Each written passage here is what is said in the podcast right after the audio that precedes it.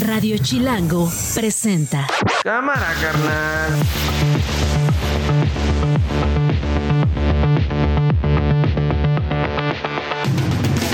Miércoles 13 de diciembre, una de la tarde en puntito. Soy Nacho Lozano y esto no es un noticiero. Así suena el mediodía.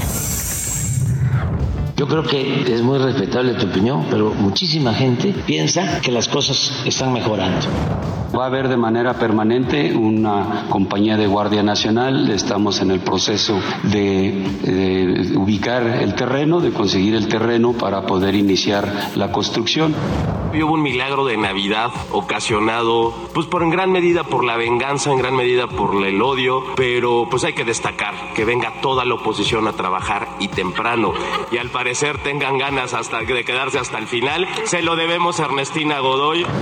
Pues estoy tranquilo, yo no he cometido ningún delito. Esa resolución final le corresponde, le compete completamente a la legislatura de Morelos. La reunión que tuvimos en esos minutos que pudimos platicar con el Papa Francisco mandó una bendición a todo el pueblo de México, al pueblo de Quintana Roo y por supuesto también a esta obra emblemática del tren Maya. Esto no es un noticiero. Un minuto después de la una de la tarde y no hay plazo que no se cumpla. Hoy podría ser electa la próxima ministra de la Suprema Corte. La verdad es que eh, se ve complicado, sin embargo, todo puede ocurrir. Pero qué digo yo, Leticia Robles de la Rosa es reportera de Excelsior. Ella sabe de estos asuntos. Leti, tú has cubierto el Senado y muchas otras cosas por mucho tiempo. ¿Sabes qué pasa en estas circunstancias? Hay dos de la pasada terna más Herendira Cruz Villegas en esta ocasión. Berta Alcalde, Lenia Abatres y Erendira Cruz Villegas. Leti. Sí, ¿qué tal Nacho? Muy buenas tardes, buenas tardes a toda audiencia.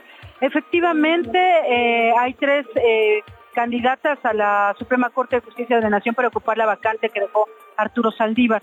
Pero este, en este momento te puedo decir que la moneda está en el aire y ese es un, un lugar común, pero que en este momento ajusta perfecto, mm. porque eh, Morena ya daba por un hecho que Movimiento Ciudadano iba a votar con ellos. Tienes toda la razón. Pero hace un instante, Dante Delgado, que es el líder nacional de, de Movimiento Ciudadano y senador de la República, pues acaba de decir, deslizar, no lo dijo abiertamente a nosotros, no, pero acaba de decir y dejar en claro que pues que Morena no cuente con movimiento ciudadano para los nombramientos que tiene planeados. Mm. Y yo creo que sí es verdad porque resulta que hoy también iban a nombrar a cinco magistrados regionales eh, del Tribunal Electoral del Poder Judicial de la Federación y pues se cayeron porque no hay mm. consensos, mi querido Nacho. Así es que todo está en, en una en un impasse en el que en este momento, bueno, el coordinador de Morena se acaba de meter al grupo parlamentario del PRI quizá tratando de ver si ellos a ellos los puede convencer, ya ves que son muy difíciles de convencer. Ay, no, pues sí. En la mañana, bueno, pues su presidente nacional del partido tuvo ahí un desliz,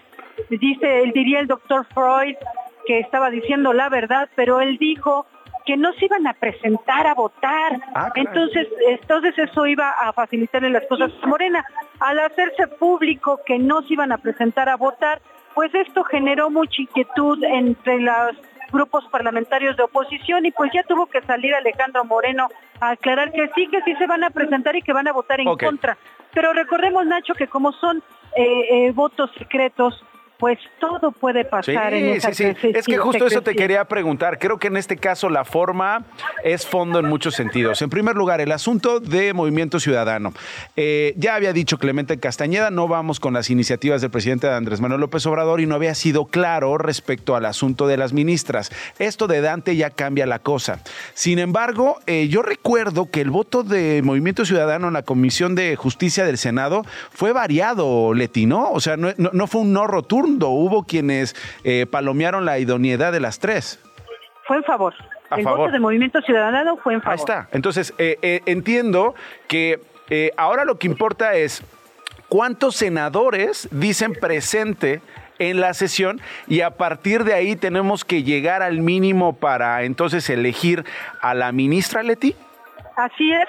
Recordemos que la Constitución dice de los votos presentes. Entonces, Exacto. en función de quienes estén presentes, es que se va a hacer el conteo de cuánto se necesita para la Ya ahí está la forma y el fondo, ¿no, Leti? Porque si entonces Movimiento Ciudadano o algunos del PRI, algunos de otros partidos dicen no me presento, pues también es una forma de facilitarle la chamba a Morena. No es que la, por primera vez Movimiento Ciudadana, o Ciudadano haga algo así, lo hizo en el Estado de México, no presentó candidato y ganó la maestra Delfina. Digo, Sí, por supuesto, es exactamente igual. Ahora te comento y es necesario aclarar algo, Nacho.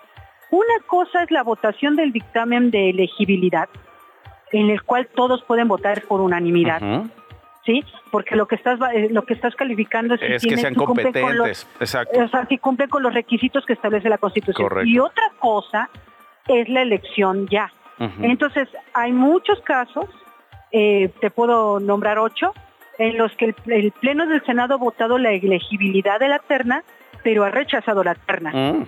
Entonces son dos cosas distintas, Importante. pero lo que sí nos va a permitir es eh, estar muy atentos de cuántos oficialistas, quiere decir eh, Morena, eh, Verde, PES y PT, recogen su boleta de votación. Ah, mira.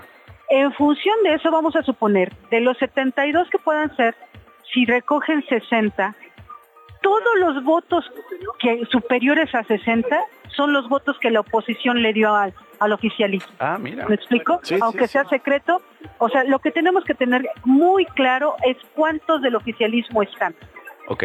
Todo lo que no sea oficialismo y que tengan esos votos más implicará que la oposición está votando con el oficialismo. Ok, bueno, pues esto es muy interesante, esta fórmula que estás planteando, Leti Robles. Vamos a ver eh, lo que ocurra. Como dices tú, ahorita ya se están pepenando, si no votos, ausencias, ¿no? Que ayudan. Por supuesto, y ayudan mucho. Ok, bueno, Leti Robles, mira, mientras nosotros estamos viviendo frío, hace calor en el Senado, vamos a ver qué pasa. Última pregunta, Leti. Si no eligen hoy a una de las tres, ¿qué pasa? Pasa que el presidente de la República, Andrés Manuel López Obrador, se convertirá en el primer presidente en más de 100 años en elegir por sí mismo a una eh, ministra de la Corte. Te comento que de 1917 a 1948, la forma, perdóname, 28, la forma de elegirlo era que la Cámara de Diputados y el Senado de la República se, eh, se juntaban, los congresos estatales mandaban a sus candidatos y ellos elegían eh, eh, a los ministros de la Corte. De 1928 hasta 1994 la forma de elegir fue que el presidente decidía y el Senado objetaba o no objetaba ese nombramiento. Y desde 1995 hasta la fecha es a partir de tres eh, eh, propuestas de una terna que plantea el presidente y que elige el presidente, la- el Senado de la República. Entonces, eh, López Obrador sería el primero en más de 100 años en decir, pues yo quiero a esta y esta es la ministra de la Corte. De esta terna, Berta Alcalde fue la que en la pasada obtuvo mayor apoyo, ¿no? Pero no logró lo que tiene que lograr para volverse ministra. Vamos a ver cómo le va ahora con Heréndira Cruz Villegas, que es la actual jefa de Unidad de Asuntos Jurídicos de la Secretaría de Cultura, frente a Lenia Batres, quien es consejera adjunta de la presidencia y es hermana del jefe de gobierno de la Ciudad de México. Digo, o sea, uno no tendría por qué decir es hermana, hija, sobrina, tía o padrino de quién sabe quién, pero pues en este caso importa, porque la otra este, en la terna es eh, hermana de la Secretaría de Gobernación, Berta Alcalde de Luján, y pues esto sí, digamos, eh, también nutre el fondo de lo que va a ocurrir hoy en el Senado. Te dejo trabajar, Leti, te agradezco mucho estos comentarios y te mando un abrazo. Gracias, Leti Robles de la Rosa, eh, periodista y reportera de Excelsior. Bueno, esa es una de las votaciones que se van a tomar hoy eh, importantes en el poder legislativo, digamos, en la vida legislativa del país. Estamos hablando del Senado, que es la Cámara Alta, con esta terna. Más adelante les vamos a contar lo que se va a decidir hoy en la Cámara de Diputados Federal, en San Lázaro, sobre el futuro de, por ejemplo, el fiscal del estado de Morelos. Lo va a decidir la Cámara de Diputados, algo pues extraño, cuando lo tendría que decidir el propio Congreso de Morelos por un asunto de soberanía, según algunos. La otra decisión que se toma hoy en la vida legislativa de México, particularmente de la Ciudad de México, es la de la ratificación o no de Ernestina Godoy como fiscal capitalina. Luis Eduardo Velázquez es director del diario y semanario digital Capital CDMX. Eduardo, ¿cómo estás? Con el gusto de saludarte, estimado Nacho. Igualmente, Luis Eduardo. Oye, pues decía yo, importante lo que pasará hoy, cómo se perfila la sesión. Desde muy tempranito vimos el Congreso de la Ciudad de México, pues como una, una fortaleza con elementos de seguridad cuidando los alrededores, obviamente el interior, eh, legisladores de oposición haciendo pijamada, llegando desde la noche anterior o en la madrugada con su ropa para estar listos eh, con la sesión que iba a empezar hoy a las 9. Entiendo que empezó luego a las 10. ¿Cómo pinta la cosa, Luis Eduardo? Eh, muy compleja. La verdad es que se juega algo muy importante en la ciudad, que es el tener una fiscalía autónoma en esta discusión de la ratificación de Ernestina Godoy. Eh, como comentas, desde anoche eh, la oposición diseñó una estrategia para impedir un riesgo que era que pudiera sesionar Morena con los presentes y votar esta ratificación a favor. Entonces lo que se ha dado, y eso sí es algo que vale la pena tomar en cuenta, es que la oposición aquí en la Ciudad de México, que incluye a Movimiento Ciudadano, al PRI, al PAN y al PRD, a pesar de que se han disminuido porque varios se han pasado a Morena, son 27 diputados que se sumaron como un bloque de contención, llegaron desde anoche, mm. llegaron ya al Pleno, la discusión está ahorita en los posicionamientos hay 30 oradores. Este bloque de una discusión Perdón que te interrumpa, Luis, este bloque de contención es PRI, PAN y Movimiento Ciudadano y PRD? PRD, exacto. Ah, bueno, o sea, Movimiento Ciudadano sí hace el bloque de contención en el Congreso de la Ciudad de México, aunque dice no hacerlo en el Senado. Sí, es un dato muy interesante que en el Senado donde lo rompieron, en la ciudad se mantiene en este ¿Te tema. acuerdas? En el Senado decía el padrino, digo, perdón, eh, el líder nacional de Movimiento Ciudadano, Dante Delgado, está muerto, está muerto, está muerto, Capichi, está muerto. y estaba muerto el bloque de contención, pero parece que en la Ciudad de México resiste y está más vivito que nunca. Aquí resiste son dos diputados y con eso ya ah, suman un total de 27 diputados. Ah, pues suficiente, ¿eh? Suficiente. con eso ya está cantado hasta este momento que no se podría ratificar a Ernestina Godoy. Falta ver qué estrategia tiene Morena porque están alargando la sesión, hay 30 oradores, se espera que sean unas 5 horas solo de esta discusión, de este debate y a partir de ella se tendría que votar en lo general. Ok, a ver, ahorita están los posicionamientos y se está discutiendo la ratificación u, otros temas del orden del día. Hay algunos otros temas, pero ahorita ya estamos en la ratificación, que es, ah. el tema más importante, y ya ah, esto tendrá que tener ya un final el día de hoy. Se ha venido alargando mucho. No, y hoy se a favor o desechado. No, esto se pone bueno, Luis Eduardo. Ni el América Tigres con la con la preventa se, se puso así, ¿eh? Ni así, y, hay que ver si no hay fraudes ahí en, Ay, oye, no, pues, oye, eh, bueno, los juegos ya ves que ya viste lo, eh, cómo estuvo el Estadio Azteca ayer, pero eh, fraudes o, o, no hablar de fraudes, sino eh, estos acuerdos en lo oscurito entre curul y curul, oye, ¿cómo ves si te doy esto? ¿Cómo ves si te sumas a Morena? ¿Cómo ves si de repente viene la votación y 10 de ustedes no están? ¿Puede ocurrir, Luis Eduardo, que ausencias influyan en la ratificación? Sí, porque justamente este tiempo que se está alargando parece ser también una estrategia para seguir negociando. De hecho, antes de que iniciaran la discusión, hubo todavía un receso de 15 minutos y el PAN ha dicho hasta ahora que se mantiene, también el PRI ha dicho que se mantiene. Y los otros, pues está, el PRD también ya dijo que se mantiene, solo son dos diputadas, pero eh, todo puede pasar en cinco horas, es mucho tiempo en política, tú lo sabes, está eh, eh, el PRI y bueno, sobre todo el jefe de gobierno ha sido muy insistente en decir que tiene que avanzar esta ratificación. Y también el PAN ayer hizo una denuncia muy grave diciendo que ha habido carpetas de investigación, e intentos de soborno y que han estado presionando mucho a todos los diputados de oposición. Pero todo pinta a que no se va a poder ratificar por esta estrategia ya de números. No les alcanza. Tendrían que ser 44 votos y tienen solo 39. Ah, caray, les faltarían cinco votos Cinco votos es la diferencia. Cinco votos. Ella quiere ser fiscal hasta el 2028. Es apoyada obviamente por Morena y aliados.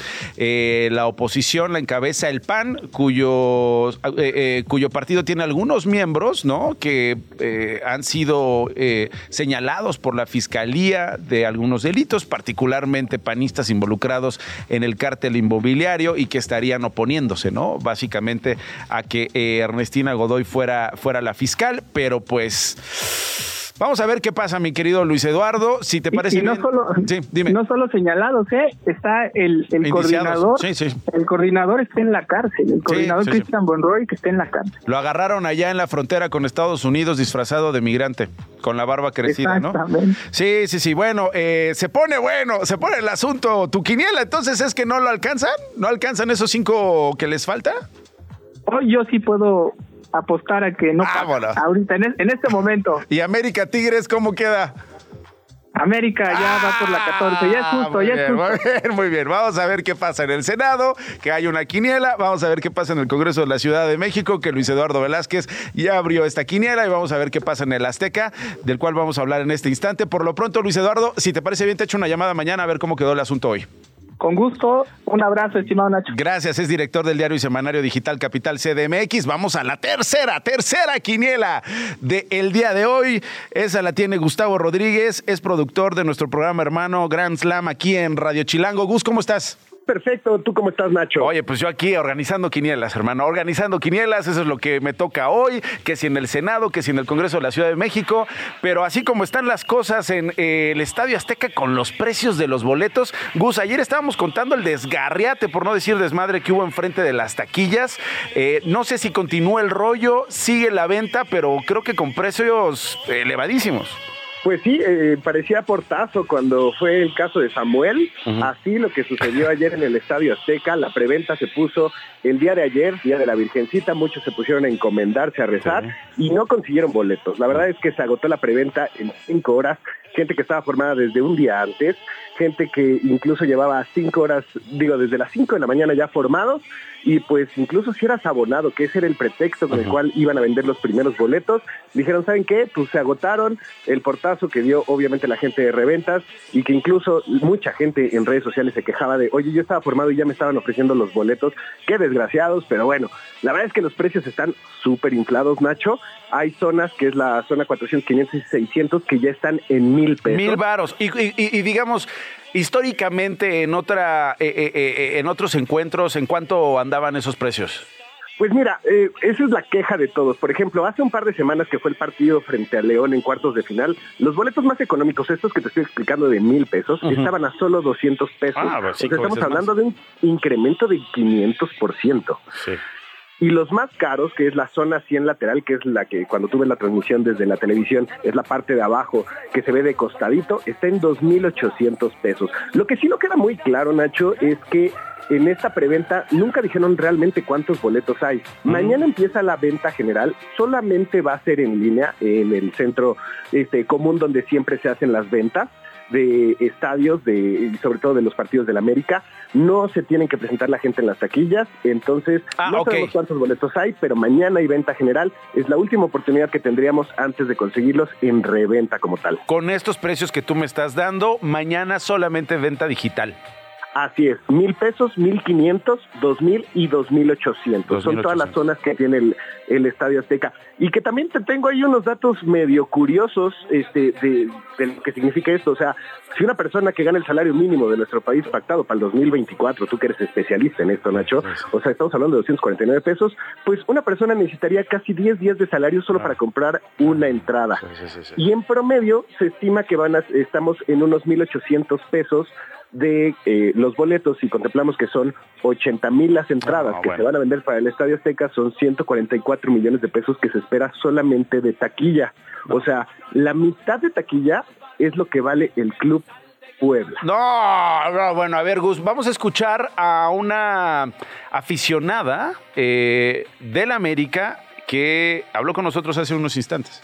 cosas que tuvo que haber portazo porque se tardaron en abrir y que tuvimos que quedarnos a dormir y yo creo que hoy pinta con la gente que está aquí que se vuelvan a quedar a dormir para mañana y pues es un trato que no merecemos estamos cada 15 días eh, somos abonados desde hace muchos años, como para que ahora en la final, que por fin llega a la final el Club América, tengamos que padecer todo esto, dormir aquí a la intemperie, con el frío, con el temor de que te asalten, pues traes tu dinero en efectivo. Oye, Gus, tremendo. Dices tú, haces este comparativo. ¿Cuánto ganarían con las entradas de este encuentro Tigres América? Eh, si es equivalente a comprar un equipo. Yo no sé si sea equivalente a ser paritarios los sueldos entre los géneros que se disputan eh, la pelota, hombres y mujeres. Ya ves cómo lo chiquiteamos con el asunto de las mujeres, un machismo tremendo. Pero la afición a la que desde hace años les han dicho, eres especial, compra esta membresía, ven, gracias por el apoyo, la que compra, la que va, la que siempre está ahí con el frío, con el miedo, comprando los boletos, es a la que maltratan.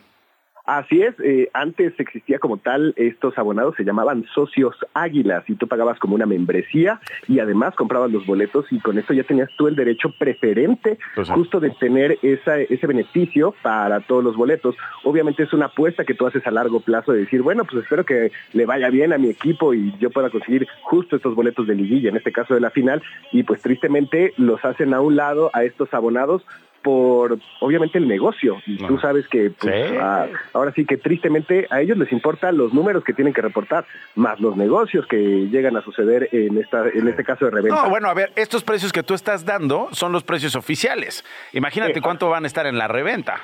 Se calcula que entre tres y cinco veces más pues de cada uno. Pues si el de mil varos va a estar en cinco mil, fácil. El de dos mil ochocientos va a estar en doce, fácil. Sí, sí, sí, o sea, ni los conciertos de Luis Miguel. No, ni, exacto, ni Paul McCartney compraría un boleto así. Bueno, mi querido Gus, te agradezco mucho. Gus Rodríguez es productor de Grand Slam. Eh, si te parece, hablamos eh, más adelante para ver en qué acaba el asunto, Gus. Gracias. Me parece excelente, los esperamos a las 5 de la tarde aquí en Radio Chilango. A las 5 de la tarde escuchamos Grand Slam sin falta. Esto no es un noticiero. Vamos a hablar de un reportaje de una revisión, un análisis que se publica hoy en el periódico Milenio, muy interesante, que se ha comentado al paso de los años y que tiene que ver con la violencia que ejercen los cárteles de la droga en diversas comunidades en México y lo que esto implica. Familias que dejan sus casas para irse a otra comunidad porque sufrieron crímenes, han sido extorsionados, eh, son secuestrados, sufren la manifestación de la violencia eh, un día sí y el otro también, y dicen, vamos a abandonar nuestra comunidad. Y al final, al paso de los años, o por lo menos eh, los últimos años, 680 municipios en el país han resultado en las últimas dos décadas Pueblos Fantasma. Víctor Hugo Michel es periodista, es director de información de Milenio, es quien firma esta información que les estoy eh, comentando. ¿Cómo estás, Víctor Hugo? Qué gusto saludarte. ¿Qué tal, Nacho? ¿Cómo te va? Buen día. Oye, pues perdón, impresionante, ¿no? Que íbamos bien y de buenas. Pues mira, son cifras eh, que básicamente lo que nos hacen es mostrar que algo ha pasado en los últimos 20 años, porque esto es algo que viene gestándose desde el 2000. Es un reportaje de mi compañero Rafael López, él se puso a hacer toda la base de datos y sí, lo que encuentra es lo que planteabas, que prácticamente el 27% del territorio nacional pues ha mostrado pérdida de población, son municipios, son 680 municipios que ahorita están en calidad de fantasma, porque la gente se ha ido por dos razones. Una es violencia y la otra también es muy clara, falta de oportunidades. Sí, tienes toda la razón, Rafael López Menéndez, discúlpame, él es el que firma esta, esta nota eh, que, estamos leyendo y él es el que detalla además, empieza a hablar de violencia, pero habla de la complejidad de las razones, no solamente es seguridad. Eh, no sé, ¿a ti qué te pareció de lo más crítico de este asunto eh, que, que, seguramente revisaste? Que valga la pena compartir, Víctor Hugo. Es decir, eh, el que se van, el que dejan, el que las administraciones en los municipios prácticamente no hacen nada para garantizarles que se queden en sus comunidades con todo lo que implica, Víctor Hugo. Sí, creo que es un tema bastante interesante ahí. De hecho, hoy vamos a tener un seguimiento porque tuvimos ya a los corresponsales a nivel tierra para que nos cuenten cómo es la realidad en estos pueblos fantasma. pueblos, por ejemplo, por darte un detalle, en Guadalupe, en Chihuahua, tenían 2.000, 10.000 habitantes. 20 años después tiene 4.200. O sea, perdió casi el 60% de su población este, este poblado.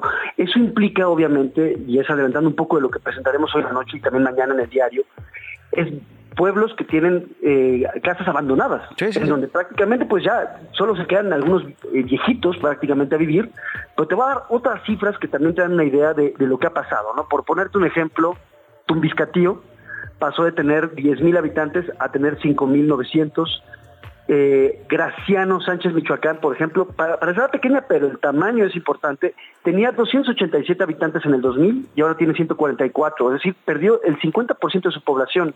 Y hay más detalles. Uno que es realmente dramático es un municipio, Barrales, en Chihuahua. En 2000 tenía mil habitantes, hoy quedan menos de 300. Nacho, lo que esto nos habla entonces es básicamente que en términos de violencia, pues la gente decide, harta ante la ausencia del Estado, pues se van. Simplemente dicen, yo no puedo vivir en una zona en donde estoy bajo el asedio de un grupo criminal, pues mejor me voy. Me cobran derecho de piso, me raptan, han asesinado a miembros de mi familia. Mi querido Víctor Hugo, ¿me puedes aguantar dos minutos el corte? Quiero preguntarte a dónde se van y quiero preguntarte si ustedes en este análisis de las cifras del INEGI eh, vieron algo en particular en el sur del Estado de México donde vimos eh, violencia en los últimos días. ¿Te parece? Aquí espero. Radio Chilango. Estamos hablando con Víctor Hugo Michel. Víctor Hugo es el director de información de Milenio y estamos hablando acerca de violencia y narcotráfico. Dejan 680 municipios de México como pueblos fantasma. Una entrega de Rafael López Méndez, la primera por lo que nos decías, Víctor Hugo. Eh, y te preguntaba antes de la pausa, ¿a dónde van estas familias que dejan sus pueblos?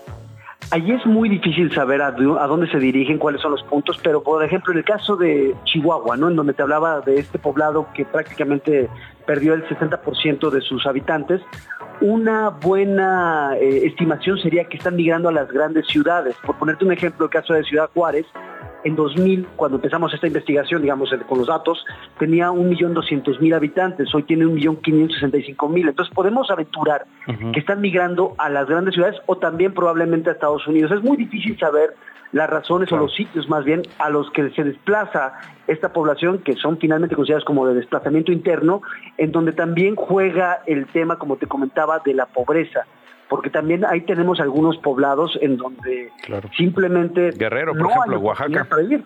Oaxaca, exacto. El caso, mira, por ejemplo, te menciono el Metlatónoc, que es uno de los municipios más pobres del país. El 98% de sus habitantes está por debajo de la línea de pobreza. En 2000 tenía 30 mil habitantes, hoy tiene 18 mil.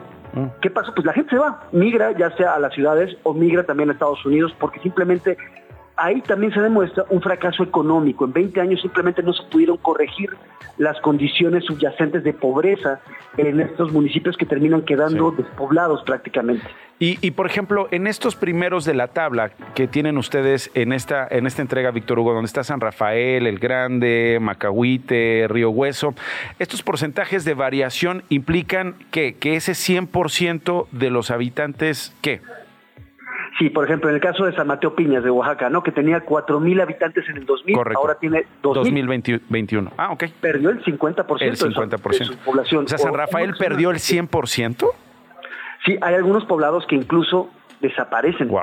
porque ya no se registran, ya no aparecen en el censo. Es decir, en el 2000 registraban, no lo sé, tendríamos 20, 25 habitantes y ahora aparecen ya con cero. Uh -huh. Son básicamente poblaciones que desaparecieron, pero también puede ser por varias razones, porque fueron absorbidas por otra población y dejan de tener esa identidad propia o también es porque los pobladores simplemente se fueron. Sí. Ahora, finalmente, Víctor Hugo, eh, el municipio de Texcaltitlán, allá al sur del Estado de México, este que colinda con Temascaltepec, con Michoacán, en fin, eh, eh, ¿observan ustedes algún comportamiento similar en los últimos años? Mira, tendríamos que revisar a mayor detalle la base de datos. No nos apareció en el top 10, en, los principales, en ninguna de las dos eh, variantes. De hecho, el Estado de México no aparece mm. entre los principales estados. Realmente los estados que tienen el mayor problema de despoblamiento serían Chihuahua, Michoacán, Guerrero, Sinaloa. Estos son los que enfrentan la mayor problemática en ese rubro, mientras que pobreza estamos hablando de Oaxaca, Guerrero, también algunos de Chiapas, ¿no? Pero te propongo algo, revisamos el dato del Estado de México y particularmente el de Texcatitlán y yo me comprometo a hacerte llegar la información.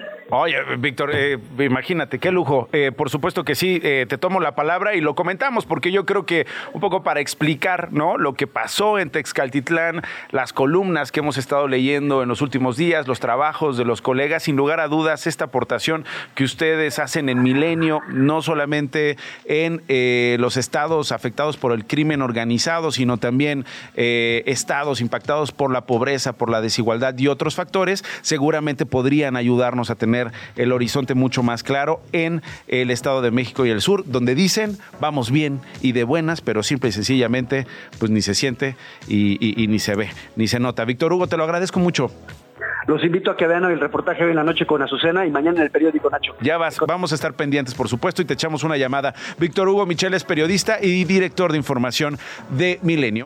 Las noticias de una. Y esas las tiene Glo Hernández en fan cortito, con lo más importante, con frío, frotándose las manos. Exactamente, toda la mañana, Nacho, pero con información que, híjole, te pone más fría. Exacto. el presidente López Obrador aseguró que millones de mexicanos sostienen que están mejor en este sector que en los anteriores y que las autodefensas son la excepción. Y mira, yo aquí comprometiéndome, perdón, aquí comprometiéndome con Víctor Hugo que vamos a darle seguimiento a este rollo, pues ya para qué, se peleó con una colega periodista. Eh, la reportera justamente sonorense Reina Aide cuestionó, creo que muy atinadamente al presidente por tantos hechos de violencia y él le contestó, así le contestó, escuchemos. Yo creo que es muy respetable tu opinión, pero muchísima gente piensa que las cosas están mejorando. Y tras el enfrentamiento entre pobladores criminales que dejó 14 personas muertas en Texcaltitlán, que justo estabas platicando al respecto en Estado de México, el secretario de la Defensa Nacional, Luis Crescencio Sandoval, indicó que habrá un mando especial con hasta mil elementos y además guardias nacionales de forma permanente. Escuchemos. Va a haber de manera permanente una compañía de Guardia Nacional. Estamos en el proceso de, de ubicar el terreno, de conseguir el terreno para poder iniciar la construcción. La gobernadora de Quintana Roo, Mara Lezama, visitó hoy al Papa Francisco en el Vaticano en la tradicional audiencia de los miércoles que tiene con peregrinos. La gobernadora le entregó una carta que le enviaron el presidente López Obrador y su esposa Beatriz Gutiérrez y una pequeña réplica del tren Maya. Aquí está parte de lo que dijo después de la reunión. La reunión que tuvimos en esos minutos que pudimos platicar con el Papa Francisco mandó una bendición a todo el pueblo de México, al pueblo de Quintana Roo y por supuesto también a esta obra emblemática del tren Maya.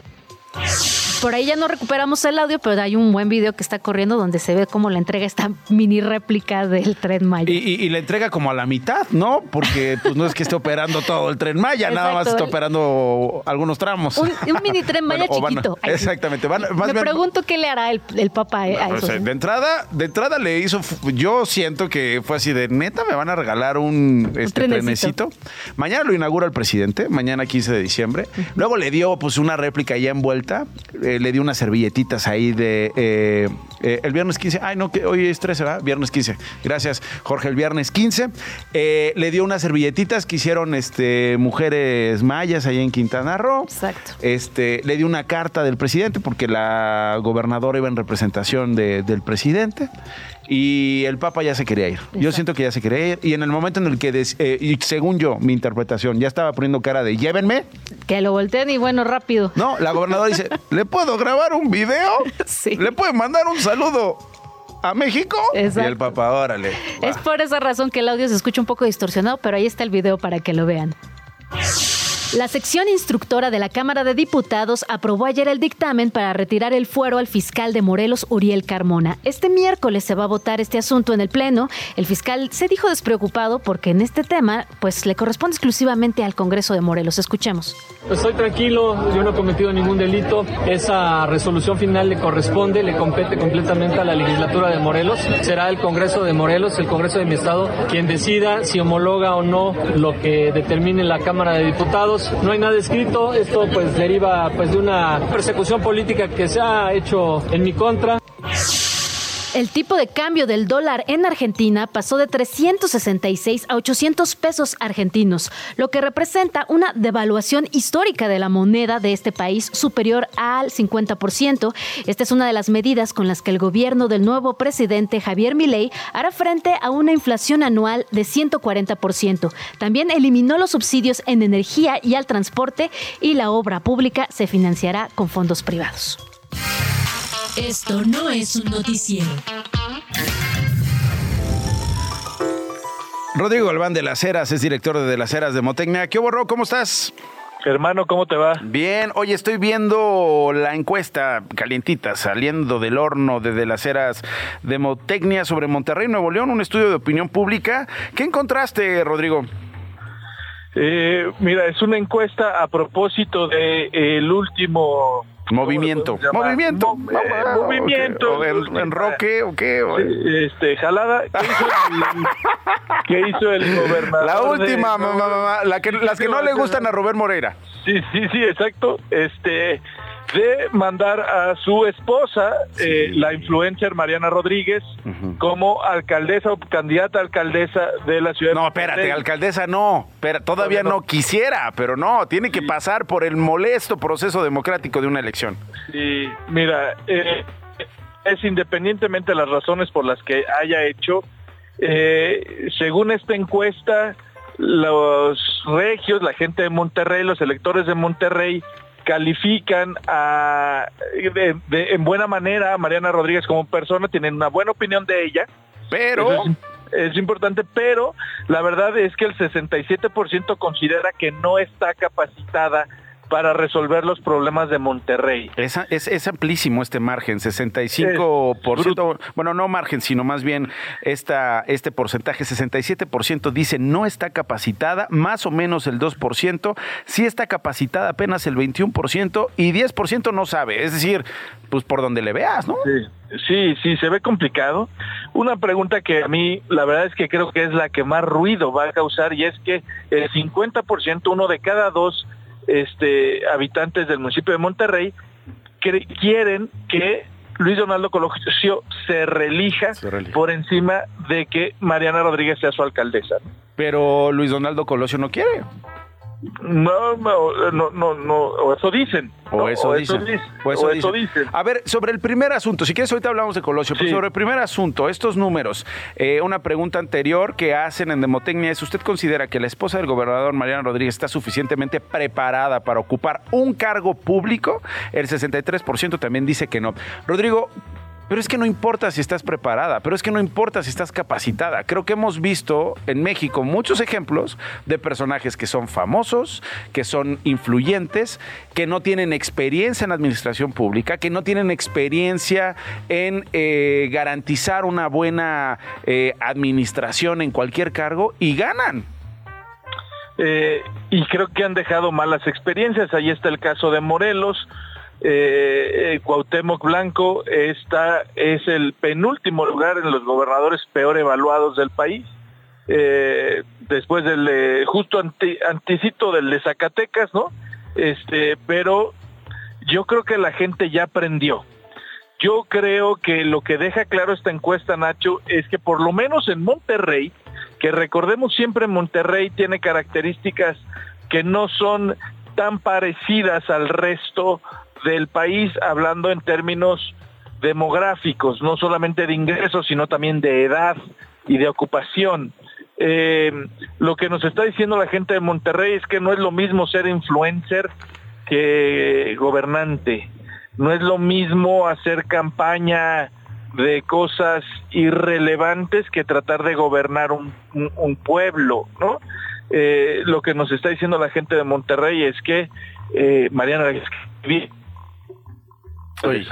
Sí, eh, en, la, en la siguiente pregunta, Mariana Rodríguez sería una buena o mala presidenta municipal. El 48% dice sería mala presidenta municipal, solo el 29% dice que sería una buena presidenta municipal y un 23% pues no tiene la menor idea. Y a esta respuesta a la que te referías sobre usted qué preferiría, el 50%, la mitad dice que el actual presidente municipal, el actual alcalde Luis Donaldo Colosio Riojas, se reelija. Yo te decía, pues al parecer no quiere y al parecer buscaría el Senado. ¿Por qué dices tú que, que, que eh, eh, eso dicen. No, eh, a ver, eh, este movimiento de Mariana Rodríguez eh, me, me, me parece que es consecuencia, perdón, que eso de ir al Senado es consecuencia de lo de Mariana Rodríguez. O sea, de que lo hicieron a un lado y le dijeron, hermano, no te vas a reelegir, vete a un lado porque quiero que Mariana Rodríguez construya una candidatura al gobierno. Correcto, o que probaron a Mariana Rodríguez en el Senado y no daba, eh, una serie de cuestiones. O sea, a mí me parece eh, un error político. Me parece que el gobernador Samuel García está sacando eh, la novatez en, en este tema político. Yo no veo cómo eso tenga un buen fin, habrá que esperar, ¿no? Porque además creo que esto además puede traer conflictos internos, ¿no? Y, y, y, ¿Y cómo ves a Luis Donaldo? Es decir, resignado, eh, es una vía posible que le permita construir una candidatura al gobierno, se va a una congeladora eh, como puede resultar el Senado.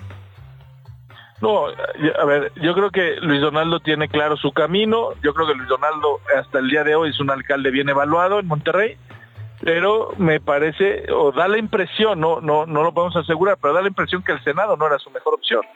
Este, no, habrá que ver ahí qué, qué es lo que ocurre. ¿Esta encuesta ya está en línea?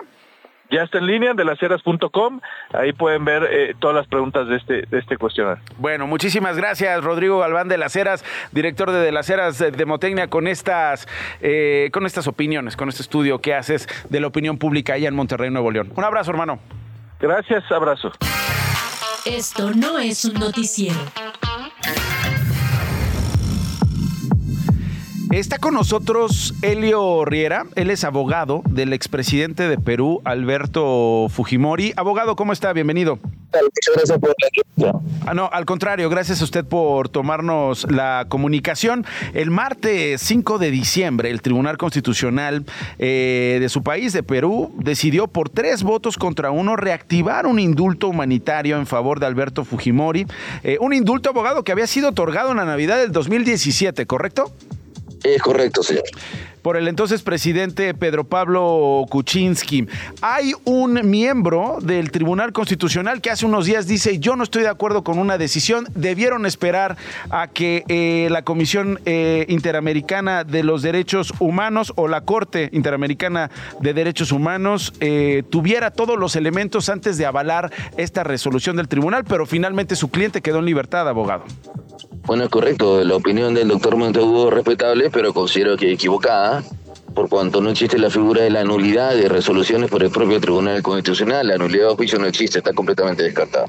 ¿Y por qué no esperaron a que la Corte Internacional de Derechos Humanos se pronunciara? Ya había parado una, por cierto, la del 2017, ya había eh, detenido la liberación.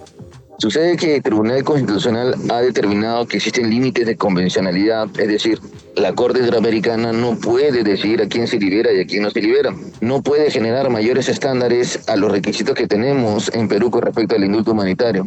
En otras palabras, rige el principio de soberanía estatal. Okay. Esa resolución de supervisión no es de obligatorio cumplimiento, como sí podría ser una sentencia. Ese comunicado que usted se menciona tampoco es de obligatorio cumplimiento porque no es una sentencia. Uh -huh. Entonces, eh, efectivamente se ha hecho pues un deslinde de ello y se ha dejado constancia de que prima el principio de soberanía estatal. Ya, entonces es un indulto por razones humanitarias, pero eh, no es que se le declare inocente por los delitos que le acusan. No, es un indulto por razones humanitarias, es correcto. ¿Y qué con los delitos de los que le acusan a su cliente? Bueno, los delitos como tal, la, la, sentencia fue cumplida por 16 años como tal y se mantiene. Uh -huh. hasta que pueda eventualmente la defensa declarar la nulidad de esos procesos en otro, en otro caso, ¿no? Más adelante, tal vez. Ok, eh, es decir, no es que sea declarado inocente por, por ejemplo, el asesinato de 25 personas, ¿no? Eh, por este escuadrón militar o por los otros cargos. Que el señor presidente no se considera culpable, y yo también tengo que reafirmar ello, por cuanto eh, en el caso en concreto no existe ningún no existió ningún elemento probatorio que lo pudiera vincular. Pero, como usted menciona, eh, ya eh, el indulto genera finalmente es una suerte de perdón con respecto a este tema, y esa es la situación jurídica actual. Ya se verá oportunamente que se discuta el contenido de, de esos casos uh -huh. para lograr demostrar su inocencia, pero por lo pronto es la figura del perdón, el indulto. ¿Y qué viene para su cliente? ¿Lo veremos en la política? No, de ninguna manera. Señor presidente es una persona de 85 años con enfermedades que se intensifican con el tiempo. Ya Eh, no, un poco, eh, no lo veo yo en ese escenario, señor presidente, pero él oportunamente seguro lo comunicará. Bueno, teníamos pendiente hablar con usted, abogado. Le agradezco mucho que nos haya tomado la llamada.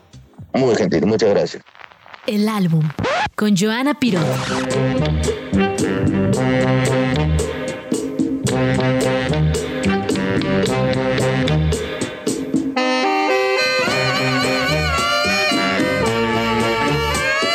No me extraña, no me extraña. Para ya nada, sé, al contrario. ya sé, ya sé. Joana Pirode está con nosotros. ¿Cómo estás, Pérez Nacho? ¿Tienes, pri- tienes, ¿Tienes frío? ¿Tienes prisa? ¿Tienes prisa y frío? pues ¿Tienes prisa frío? no. ¿Tienes frío? Mucho, mucho frío. Sí, ¿verdad? Hombre. Además, tú eres bien friolento, te Soy conozco. bien friolento. Eres bien friolento, te conozco. Me has visto en diversas circunstancias. Siempre tráeme la cobijita, ¿no? ¿Tienes una cobija, Sí. una cobijita para Nacho? Sí. Sí. Oye, pero estamos en un, en un bar. No me importa, quiero mi cobija. Quiero mi cobija, tráemela ahorita. Bueno, ¿qué traes aquí? Ya deja de Este. Me moría ya de ganas. Estaba buscando un pretexto para atraer, traer a Pérez Prado a, a tu noticiero. Y pues el lunes hubiera cumplido 106 años. Damaso Pérez Prado. Dije, es una buena oportunidad para traerlo porque soy súper, súper, súper fan. Em, contemos la historia de Damaso Pérez Venga. Prado eh, rápidamente. Bueno, nació en Cuba en los 40 nació un 11 de diciembre de 1916 en Cuba y estudió danzón. En los 40 trabajaba eh, como pianista en los cabarets, cuando había cabarets en, en La Habana. Y en 1948, Kiko Mendive, otro músico cubano, le dice, vente para México, aquí hay chamba y aquí hay cosas que hacer, ¿no?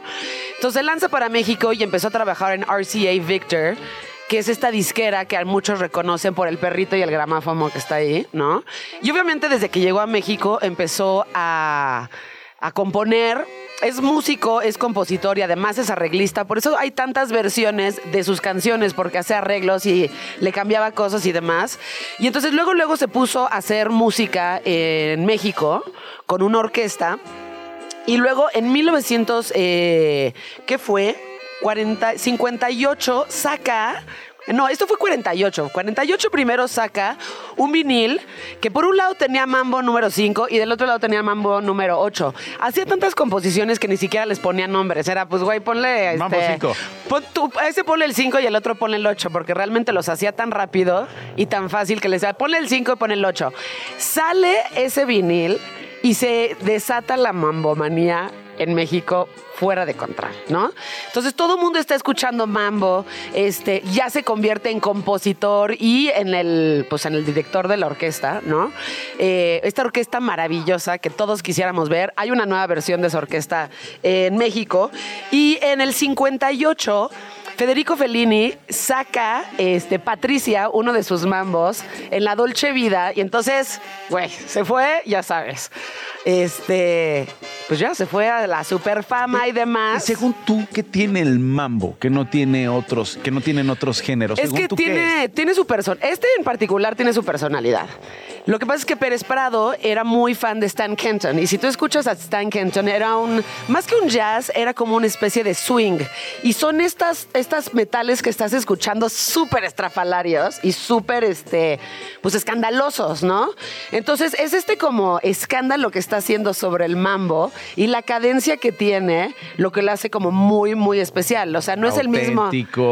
Sí, o sea, es este, es estrafalario, tal cual, y como que se toma su tiempo y te va llevando a esta como A conversación. lo mejor eso le gustó a. Fellini, porque lo estrafalario es lo que sueñas. Y Fellini, pues, construía sus películas a partir de los sueños. Y el mambo tiene Exacto. mucho de esta hilaridad, digamos, ¿no? Exacto, entonces este, pues era este como, es justo como un baile que te lleva de un lado al otro y los gritos de Pérez Prado súper estrafalarios y los metales que tenía con los trombones. Normalmente usaba cuatro este, saxofones, además de tres trompetas, además de dos trombones, además de la batería, además del percusionista. Entonces, pues, o sea, delicioso. Tú sabes que yo colecciono los viniles y los veo por ahí, la gente no los, este, no los aprecia, los compro, los limpio y les busco casa como perritos en adopción, ya sabes, porque me encanta Pérez Prado, siento que, pues, Yo, soy, yo sé que soy un señor de 90 años en mi corazón y nunca me va a dejar de gustar Pérez Prado. Y pues, eh, afortunadamente, ahorita el legado de Pérez Prado. Ah, yo pensé que ibas a decir, ahorita traigo cinco para regalar. no. Dije, no, Joana, No, pero cálmate, si me no buscan en mis redes sociales, sí tengo unos y la neta sí les busco, pero hogares en donde realmente los vayan a querer. ¿Cuáles son tus redes sociales? Arroba Joana Piroz eh, en todos lados, pero normalmente uso más este Instagram. Instagram. Arroba Joana Piroz. Ahí también comparto playlists y este, ya sabes, resúmenes de otros álbumes. Le busco y hogares demás. a álbumes. Le busco hogares a álbumes y demás. Y ahorita está la nueva orquesta Pérez Prado, eh, liderada por Israel Garnica, y también trae ahí toda la onda. También de repente invitan a Rubén Albarrán a cantar ahí. Es maravillosa y yo creo que pues siempre hay que recordar a Pérez Prado porque además él, como Chabela Vargas, se quiso hacer mexicano. Dijo, yo voy a ser mexicano. O sea, los mexicanos nacemos donde nosotros queremos. Entonces, en 1980 se nacionaliza mexicano y finalmente muere en 1989, pero su música, pues ahí está, y está en nuestros corazones, Nacho.